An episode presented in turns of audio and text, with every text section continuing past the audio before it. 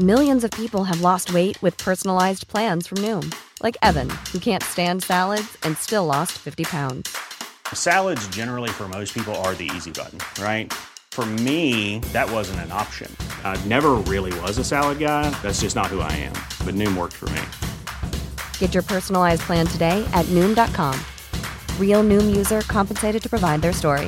In four weeks, the typical Noom user can expect to lose one to two pounds per week. Individual results may vary. Hey, it's Ryan Reynolds, and I'm here with Keith, co star of my upcoming film, If, only in theaters, May 17th. Do you want to tell people the big news? All right, I'll do it. Sign up now and you'll get unlimited for $15 a month in six months of Paramount Plus Essential Plan on us. Mintmobile.com slash switch. Upfront payment of $45 equivalent to $15 per month. Unlimited over 40 gigabytes per month. Face lower speeds. Videos at 480p. Active Mint customers by 531.24 get six months of Paramount Plus Essential Plan. Auto renews after six months. Offer ends May 31st, 2024. Separate Paramount Plus registration required. Terms and conditions apply if rated PG. Many of us have those stubborn pounds that seem impossible to lose, no matter how good we eat or how hard we work out. My solution is PlushCare.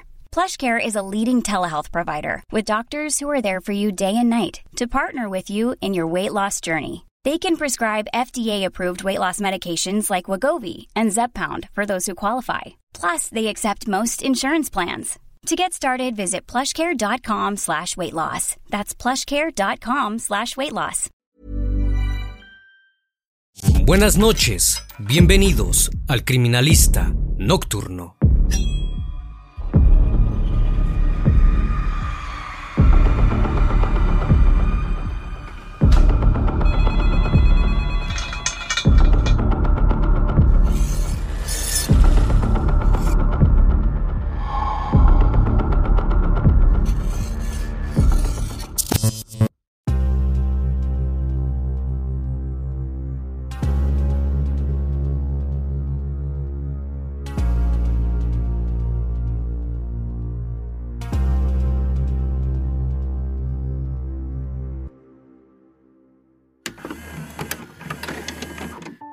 El 30 de diciembre del 2022, en un bar del corregimiento de Palomino, en el departamento de La Guajira, Colombia, un empleado llamó fuertemente la atención de la clientela.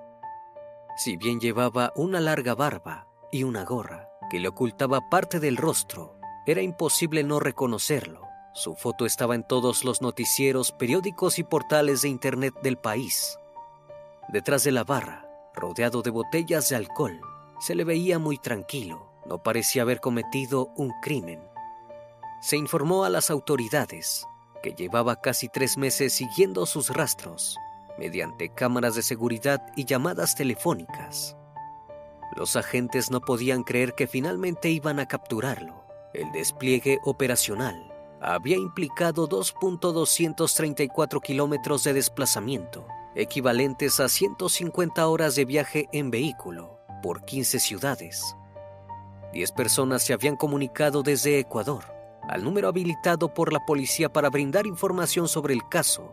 También recibieron dos llamadas desde España y México. En total se realizaron 28 entrevistas.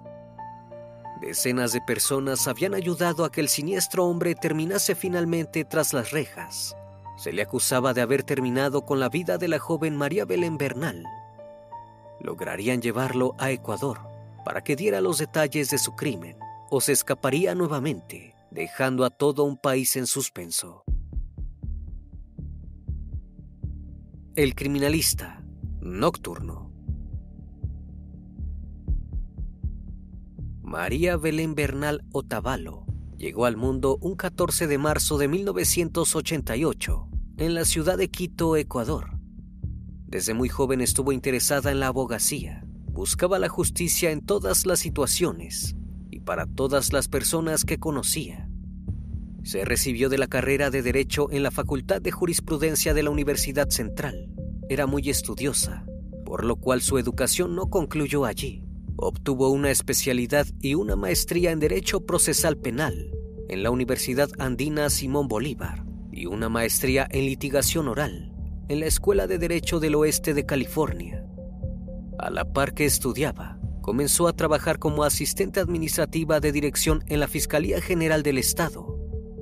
Su vida no pasaba solo por lo laboral. También tenía un hijo pequeño llamado Isaac, al cual criaba solo con ayuda de su madre Elizabeth. El resto de su tiempo lo dedicaba a cuidar a su abuela con cáncer. Era toda una luchadora. Sus vecinos la describían como una mujer muy simpática y generosa. En ocasiones les brindaba asesoría jurídica gratuita, por lo cual todos la tenían en alta estima. En 2017, María Belén contrajo matrimonio con el teniente de la policía Germán Cáceres. Se mudaron a la zona de Conocoto, en el sur de Quito, junto a su hijo de 13 años. Bernal siguió expandiendo sus horizontes laborales. Empezó a trabajar en la firma Defensa Penal Group, la cual estaba integrada por ella y cinco mujeres más. En la misma llevaban adelante casos de agresión íntima, violencia de género, defensa a policías y pensiones alimenticias. Sus principios estaban siempre presentes. Se creó una cuenta de TikTok para motivar a las personas a denunciar casos de violencia. En uno de sus videos contó sobre un enfrentamiento que tuvo con su familia paterna y recordó a sus seguidores que los malos tratos no deben pasarse por alto. También apoyaba el feminismo en sus redes. En uno de sus posteos de Facebook se le podía ver utilizando el filtro que ubicaba a la leyenda, nací para ser libre, no asesinada. En el 2021, con tan solo 33 años, se enfrentó a su caso más mediático. En el mismo representó a la familia de Alejandro Palis, un hombre que había fallecido después de ser atropellado por una patrulla de la Agencia Metropolitana de Tránsito de Quito. Bernal demostró que la responsabilidad del accidente había sido de los agentes de la policía. Ganó el caso y el respeto de muchos de sus colegas, pero también muchos enemigos, sobre todo en el Estado. A mediados de 2022, María Belén realizó una fuerte declaración en uno de sus videos de TikTok. Dio los nombres de dos policías a los que responsabilizaba de antemano si algo le llegaba a pasar. A los pocos meses, desapareció. El 11 de septiembre de 2022, María Belén se dirigió a la Escuela Superior de la Policía General Alberto Enríquez Gallo, ubicada en el sector de Puzuquí, al norte de Quito. Eran las 12.45 de la madrugada cuando arribó en su camioneta roja. Si bien el horario no era el autorizado para las visitas, la dejaron pasar por ser la esposa del teniente. Luego de registrar su entrada, Pasó al edificio donde se encontraban los dormitorios de los agentes. El tramo solo le llevó cinco minutos. Estacionó y subió al cuarto de su esposo, esperando que estuviese solo. Debían tener una charla importante. Lo que vio cuando entró la dejó totalmente boquiabierta. Cáceres presentaba una marca muy significativa en el cuello. Claramente la había estado engañando con otra mujer. Los gritos de María Belén resonaron en todo el recinto. Comenzó una discusión acalorada entre ella y su esposo. Se escucharon gritos, forcejeos y golpes fuertes. Durante un largo rato, uno de los aspirantes a policía que se encontraba en el piso se alertó y decidió informar a su superior, pero recibió una respuesta contundente. Mejor no meterse en líos de pareja. En cierto punto el ruido cesó. Todos dieron la situación por terminada. A diferencia de su entrada, la salida de María Belén no fue registrada. Nadie volvió a saber de ella, ni siquiera los cadetes que se encontraban en el recinto. El lunes 13, Cáceres se presentó en la Dirección Nacional de Investigación de Delitos contra la Vida, Muertes Violentas, Desapariciones, Secuestros y Extorsión, para denunciar la desaparición de su esposa. Hacía dos días que nadie sabía de su paradero. El general Alain Luna jefe de logística de la policía, tomó la denuncia y le indicó que se marchase, asegurando que harían todo lo posible por encontrarla. Al día siguiente, Cáceres recibió una visita inesperada. Los investigadores se presentaron en la Escuela Superior de Policías y pidieron acceder a su habitación para revisarla. Cáceres se negó, completamente indignado. Luego de un rato accedió a cooperar con los agentes siendo entrevistado lo llevaron a la fiscalía para que contase cómo había sido la última vez que vio a su esposa con vida. Cáceres dijo que después de una intensa discusión, se subió junto a María Belén a la camioneta roja y salieron del recinto policial. camino a su domicilio volvieron a pelear y ella se bajó del vehículo para tomar un taxi en la avenida Simón Bolívar. Al terminar con su declaración, el hombre expresó altaneramente que esperaba que no fuesen a creer que él había desaparecido a su propia esposa. Finalizó su testimonio a las 2.40 de la tarde, pero quedó retenido hasta las 10.45 de la noche, cuando decidieron soltarlo, ya que no ameritaba ninguna medida cautelar inicial. No obstante, los detectives pusieron un pedido de vigilancia como parte del proceso de indagación. Una vez que autorizaron su salida, Cáceres se reunió con sus padres y su hermana afuera del edificio de la fiscalía. Se subió a una moto BMW y se perdió entre la noche. Altas horas de la madrugada, la fiscalía apareció en la casa de la hermana de Cáceres. Habían conseguido una orden de allanamiento, pero no encontraron nada incriminatorio, excepto por un elemento clave, la moto que había utilizado horas atrás yacía en el garage, por lo cual se encendieron todas las alarmas. Luego de reportar ese hecho, los agentes recibieron la autorización legal para el seguimiento y vigilancia de Caceres. Sin embargo, era demasiado tarde. El marido y principal sospechoso por la desaparición de la víctima ya se había fugado. Debido al accionar de Caceres, la fiscalía descartó rápidamente los dos nombres que María Belén había mencionado en su polémico TikTok. Todo parecía indicar que el marido tenía algo que ver con la desaparición se abocaron completamente a entrevistar a los cadetes que habían estado presentes la última noche que Bernal fue vista con vida. Uno de ellos declaró que la noche de los hechos se estaba llevando a cabo una reunión social a la que María Belén no había sido invitada. Luego de que la mujer sorprendiera al teniente con su presencia, se encerraron en la pieza y comenzaron a escucharse gritos y golpes. Después de una hora aproximadamente, Cáceres salió de su habitación, arrastrando un bulto envuelto en una cobija. Otro testigo dijo que a altas horas de la madrugada vio al teniente subir un bulto a la camioneta roja y luego alejarse del recinto. Según el registro de la Escuela Superior de Policía, Cáceres no salió por la puerta principal, sino por una puerta posterior. Toda la situación era por demás sospechosa, entre las 4.30 y las 5 en punto de la mañana, volvieron a escucharse ruidos en la habitación de Caceres, muy distintos a los anteriores. Esta vez parecían ser provocados por dos personas manteniendo relaciones íntimas. Luego de los testimonios, los detectives accedieron a la habitación del teniente. Allí encontraron botellas de cerveza, manchas hemáticas en el colchón donde él dormía y una huella de mano en la pared. El vehículo rojo, que residía en la casa que compartían María Belén y el teniente, también fue sometido a pruebas con luminol. Tenía sangre por todas partes. Las muestras se compararon con el ADN de la madre de Bernal y dieron positivo. No había dudas. Se trataba de un asesinato. El comandante general de la Policía Nacional, Fausto Salinas, inició un proceso para destituir a Cáceres de su cargo. El ministro del Interior y la dirección de la Escuela Superior de Policía presentaron denuncia para sumarla a la investigación. La orden de búsqueda y captura de Cáceres, en calidad de sospechoso por la presunta desaparición forzada de su esposa, se hizo oficial. Su cara inundó todos los noticieros del país. El caso no tardó en hacerse mediático en todos los noticieros se podía ver la fotografía de María Belén y el número de la policía para que quien supiese algo de su paradero se comunicara. Elizabeth se encontraba totalmente alarmada por la desaparición de su hija.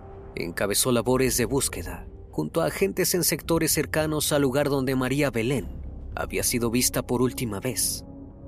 No se encontraba sola, recibió el apoyo de varias organizaciones sociales, quienes ejercieron presión en las autoridades para la pronta aparición de Bernal.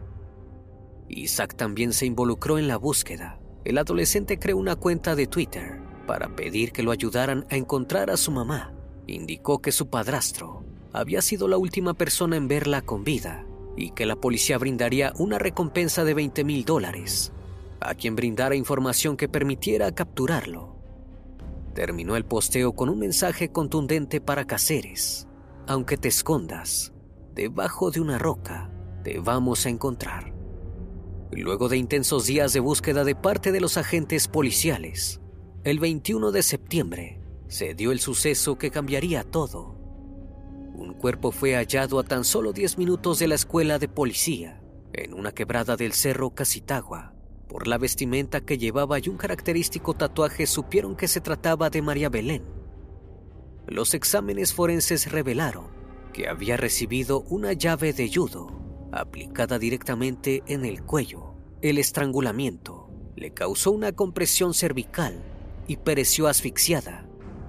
Además, presentaba dos lesiones importantes fuera de la del cuello. Tenía un hematoma en la parte derecha de la cabeza, el cual se extendía desde la parte delantera hacia atrás de la altura de la oreja. En la parte interna, bajo el cráneo, se encontró otro moretón producto de una hemorragia cerebral. Algo llamó la atención. Bernal no presentaba lesiones importantes en la zona del tórax, tampoco en el abdomen, pelvis, espalda ni brazos. Esto no concordaba con la versión de los testigos donde Cáceres había envuelto a su esposa en una cobija y arrastrado su cuerpo hasta el automóvil. Si hubiera sido arrastrada por las gradas, presentaría múltiples golpes. Los agentes comenzaron a sospechar que el cuerpo fue cargado por las escaleras entre dos personas, sosteniéndolo y logrando que no se lesionase. Ryan Reynolds here from Mint Mobile. With the price of just about everything going up during inflation, we thought we'd bring our prices down. So to help us, we brought in a reverse auctioneer, which is apparently a thing. Mint Mobile unlimited premium wireless. Ready to get 30, 30, bit to get 30, bit to get 20, 20, 20, bit to get 20, 20, bit to get 15, 15, 15, 15 just 15 bucks a month. So, Give it a try at mintmobile.com slash switch. $45 up front for three months plus taxes and fees. Promo rate for new customers for limited time. Unlimited more than 40 gigabytes per month. Slows. Full terms at mintmobile.com. How would you like to look five years younger? In a clinical study, people that had volume added with Juvederm Voluma XC in the cheeks perceived themselves as looking five years younger at six months after treatment. Look younger, feel like you. Add volume for lift and contour in the cheeks with Juvederm Voluma XC. Reverse signs of aging by adding volume to smooth laugh lines with Juvederm Volure XC. For important safety information and to find a licensed specialist, visit juvederm.com. That's J U V E D E R M.com. Not for people with severe allergic reactions, allergies to lidocaine, or the proteins used in Juvederm. Common side effects include injection site redness, swelling, pain, tenderness, firmness, lumps, bumps, bruising, discoloration, or itching. There's a risk of unintentional injection into a blood vessel, which can cause vision abnormalities, blindness, stroke, temporary scabs, or scarring. Talk to a licensed specialist to find out if it's right for you. Otra cosa que no pasó desapercibida fue que aunque el hallazgo sucedió 10 días después del asesinato, el cuerpo no estaba en estado de descomposición ni tenía mal olor. Parecía haber sido enterrado en el cerro Casitagua muy poco antes de ser encontrado. Era muy extraño que Cáceres hubiera escondido el cuerpo durante tanto tiempo sin ayuda. Alguien en el recinto de la policía debió haberlo ayudado. La primera en ser vinculada con el caso fue la cadete Jocelyn Briguet Sánchez, quien se encontraba en la habitación contigua mientras sucedía la pelea entre la pareja. La Fiscalía General ejecutó una orden de detención para interrogarla. La mujer no dudó en dar su versión de los hechos sobre aquella terrible noche. El sábado 10 de septiembre, Jocelyn asistió a una fiesta organizada por sus compañeros de entrenamiento. Allí se encontró con Cáceres, quien estaba completamente ebrio. El hombre coqueteó con ella durante un largo rato, poniéndola incómoda. Jocelyn sintió que debía seguirle la corriente, ya que el hombre tenía un grado jerárquico superior al de ella. Temía que tomara represalias en su contra. El teniente le pidió que lo acompañara a su habitación y ella acató el pedido, como si de una orden se tratase. Cuando llegaron, Cáceres recibió una llamada y le pidió que lo esperara en el dormitorio de otro oficial, pues su esposa estaba por llegar y parecía furiosa.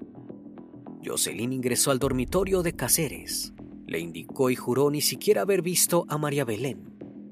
Como llevaba cerca de 21 horas sin dormir debido a las guardias, la cadete cayó en un sueño profundo y no escuchó la pelea ni los pedidos de auxilio de Bernal. Resaltó que si ella hubiera escuchado el maltrato, se hubiera enfrentado al agresor, no como policía, sino como mujer. No obstante, luego de este testimonio, se encontraron pruebas que inculpaban a la cadete más directamente. Su abogado filtró una grabación donde la mujer admitía haber tenido relaciones con Cáceres la mañana del 11 de septiembre. Para ese momento, Bernal probablemente ya había sido asesinada. Jocelyn intentó defenderse diciendo que el audio había sido grabado de manera ilegal y que estaba modificado. Denunció a su abogado y pidió a las autoridades le retiraran la licencia, pues había quebrantado el acuerdo de confidencialidad. Pero el audio no era la única evidencia de que Jocelyn tenía conocimiento del crimen. Una amiga de la cadete proporcionó detalles de una conversación que mantuvieron vía WhatsApp, donde Jocelyn le contaba que el teniente había tenido una discusión con la ciudadana desaparecida unos días después. Cuando el cuerpo fue descubierto, la cadete le envió otro mensaje pidiéndole que borrara dichas conversaciones. La fiscalía tenía en su poder al menos 35 elementos de convicción que hacían presumir que Jocelyn habría tenido un grado de participación en la desaparición de María Belén. Fue así que quedó detenida como presunta cómplice del asesinato. El caso ya no se trataba solamente de un crimen, había dos policías involucrados. Los medios y las agrupaciones comenzaron a apuntar directamente a la institución como culpable del asesinato de Bernal. Al conocerse el hallazgo de los restos de María Belén, su madre hizo un llamado a través de su cuenta de Twitter. En el mismo, le exigía justicia al presidente de la nación Guillermo Lazo. Recalcó que el crimen había sucedido en la Escuela Superior de la Policía y que el teniente continuaba prófugo. Decenas de organizaciones sociales, entre ellas colectivos feministas, se movilizaron en cada ciudad del país para pedir cuentas a la Policía Nacional del Ecuador calificaron el hecho como un crimen de Estado, considerando que sucedió de manera violenta dentro de una instalación policial y estatal, y que fue perpetrado por un miembro activo de la institución que estaba en funciones. El jueves 22 de septiembre, el cuerpo de María Belén fue velado en una capilla ardiente. Posteriormente se realizó una ceremonia en el Teatro de la Universidad Central del Ecuador, en Quito, donde se pidió justicia y cero impunidad María Belén fue sepultada en el Camposanto Monte Olivo. Las autoridades del gobierno no se quedaron de brazos cruzados ante los terribles dichos. Trataron de individualizar al sospechoso, diciendo que era un caso aislado, que había dañado la imagen de la institución. El ministro del Interior Patricio Carrillo realizó una fuerte declaración en un programa de televisión. Dijo que lamentaba que el crimen hubiese ocurrido y que si bien era irracional, también era un acto humano.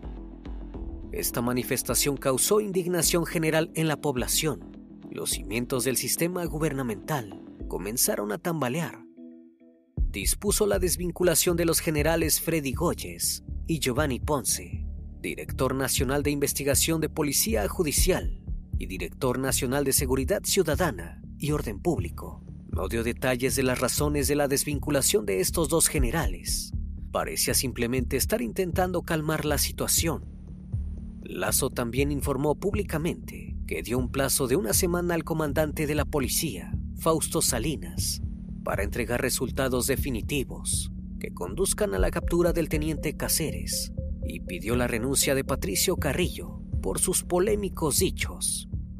También salió a pedir perdón, ya que como presidente de la República no debía permitir que un crimen tan atroz sucediera mucho menos en un edificio público donde se forman quienes deben proteger a los ciudadanos. Finalmente ordenó reforzar el operativo de búsqueda para resolver el caso.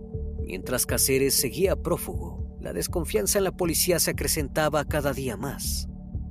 Cuando todo parecía perdido, Cáceres finalmente fue visto por un testigo. Había estado en Tulcán, la ciudad fronteriza al norte de Ecuador, donde está el puente de Rumicacha que conecta al país con Colombia. Esperó sentado durante varias horas en una roca, esperando un colectivo que se dirigía al país vecino. El 15 de septiembre, Cáceres fue captado por cámaras de vigilancia mientras ingresaba al túnel de Occidente en la vía Medellín-Santa Fe de Antioquía. No portaba maletas e iba solo.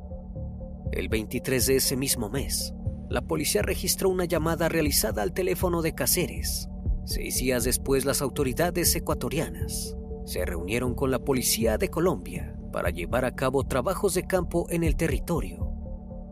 El 19 de noviembre se realizó una geolocalización en La Guajira, según los registros telefónicos. El 7 de diciembre, la policía de Ecuador envió requerimientos a la Unidad de Investigación de Fugitivos de la Interpol y al Cuerpo Técnico de Investigación de Colombia.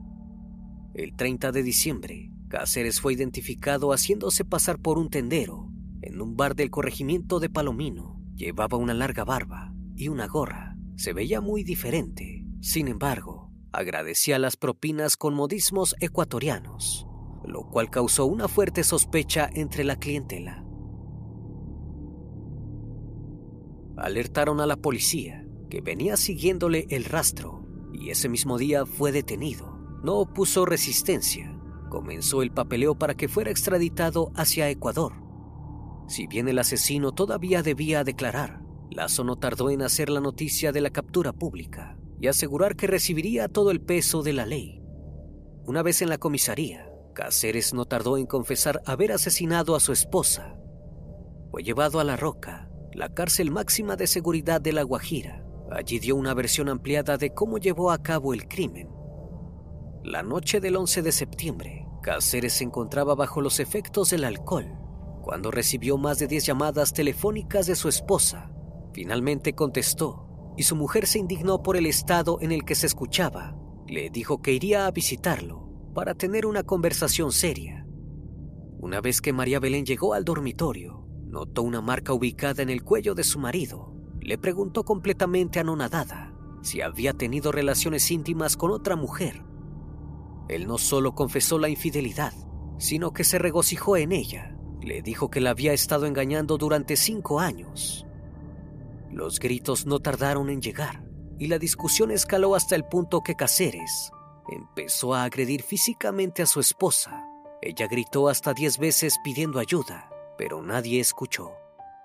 Cáceres intentó callarla aplicándole una llave de judo. Totalmente encolerizado, la estranguló hasta dejarla sin vida. Era la una de la mañana envolvió el cuerpo de María Belén en una cobija y lo subió a la camioneta roja en la que ella había llegado al recinto. Al día siguiente, el teniente continuó con su trabajo como si nada hubiese pasado, dejando el cuerpo de su esposa escondido en el maletero. En sus ratos libres, subía a la habitación donde había cometido el crimen para intentar limpiar los rastros. A las 7.30 de la noche, se fue manejando la camioneta Salió por la salida trasera y nadie revisó su vehículo. Era un empleado realizando su jornada laboral, por eso no levantó sospechas. Se dirigió al cerro de Casitagua, donde cavó un hoyo y enterró el cuerpo. Según su declaración, todo lo hizo solo, sin ayuda de nadie. El lunes trabajó con normalidad, hasta que su suegra lo llamó preguntando por el paradero de María Belén. Cáceres dijo que su mujer había huido luego de una discusión y que no sabía nada de ella. Elizabeth insistió en que debía realizar una denuncia por desaparición. Cáceres dudó durante algunas horas, hasta que finalmente accedió. Nadie pensaría mal de un marido preocupado. Luego de rendir su versión sobre lo sucedido esa madrugada, Cáceres se protegió con el derecho al silencio y evitó responder las preguntas de los abogados. Ya no tenía nada más que hacer. Estaba seguro de que sería sentenciado el proceso judicial tardó en comenzar porque las evidencias seguían llegando. Apareció una grabación por demás reveladora. La misma había sido grabada con el celular de Bernal durante la pelea. Se podía escuchar a la mujer suplicando auxilio, con la voz entrecortada.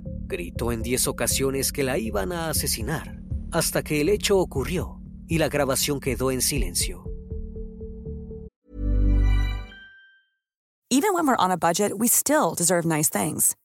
Quince is a place to scoop up stunning high end goods for 50 to 80% less than similar brands.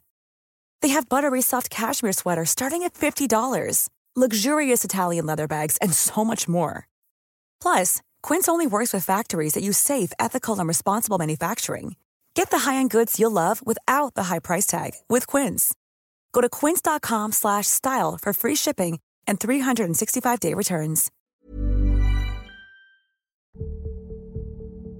Este elemento sirvió para que la fiscalía solicitara el cambio de medidas en contra de Jocelyn, ya que probaba que no había estado presente en el lugar de investigación, aunque todavía no se sabe cuánto conocimiento tenía del mismo. Fue liberada y se le aplicaron medidas sustitutivas, como la prohibición de salida del país.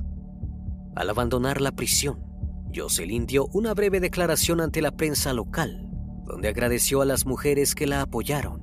Elizabeth salió a contrarrestar su discurso, diciendo que jamás se libraría de la culpa por no haber ayudado a su hija. Todavía deberá responder por qué estuvo con Cáceres esa noche o por qué no ayudó a María Belén ante los pedidos de auxilio entre otras incógnitas. Hasta el momento, por el crimen de María Belén Bernal, hay tres personas vinculadas. Germán Cáceres, el asesino confeso, Jocelyn Sánchez y el teniente de policía Alfonso Camacho, vinculado por omisión, pues también habría estado en el edificio donde sucedió el asesinato aquella madrugada. Cáceres es el único que guarda prisión en la cárcel La Roca. Su defensa pide que se le juzgue por asesinato y no por feminicidio, ya que él asegura que actuó bajo los efectos del alcohol. Si bien ellos son los únicos implicados formalmente, el caso puso al descubierto el comportamiento de la institución policial. Todo el departamento podría ser cómplice. El 15 de enero concluyó la etapa de instrucción fiscal. Todavía se espera que la Fiscalía solicite al juez una fecha para la audiencia de evaluación y preparatoria donde se decidirá si se llama a juicio o no a los involucrados. Todo el pueblo ecuatoriano está atento a los acontecimientos. Miles de mujeres esperan que María Bernal tenga un juicio justo, donde se califique el crimen por un feminicidio. También se espera que este caso siente un precedente, no solo para prevenir la violencia, sino también la ineptitud de la institución policial que deja perecer a las mismas personas a las que debería proteger. Una vez más, estimado público, agradezco su compañía. Gracias por brindar un espacio de su tiempo para conocer un caso más de este canal. Si aún no estás suscrito, te hago la cordial invitación a que lo hagas y formes parte de esta gran comunidad. Esto es El Criminalista Nocturno. Hasta la próxima emisión. Buenas noches.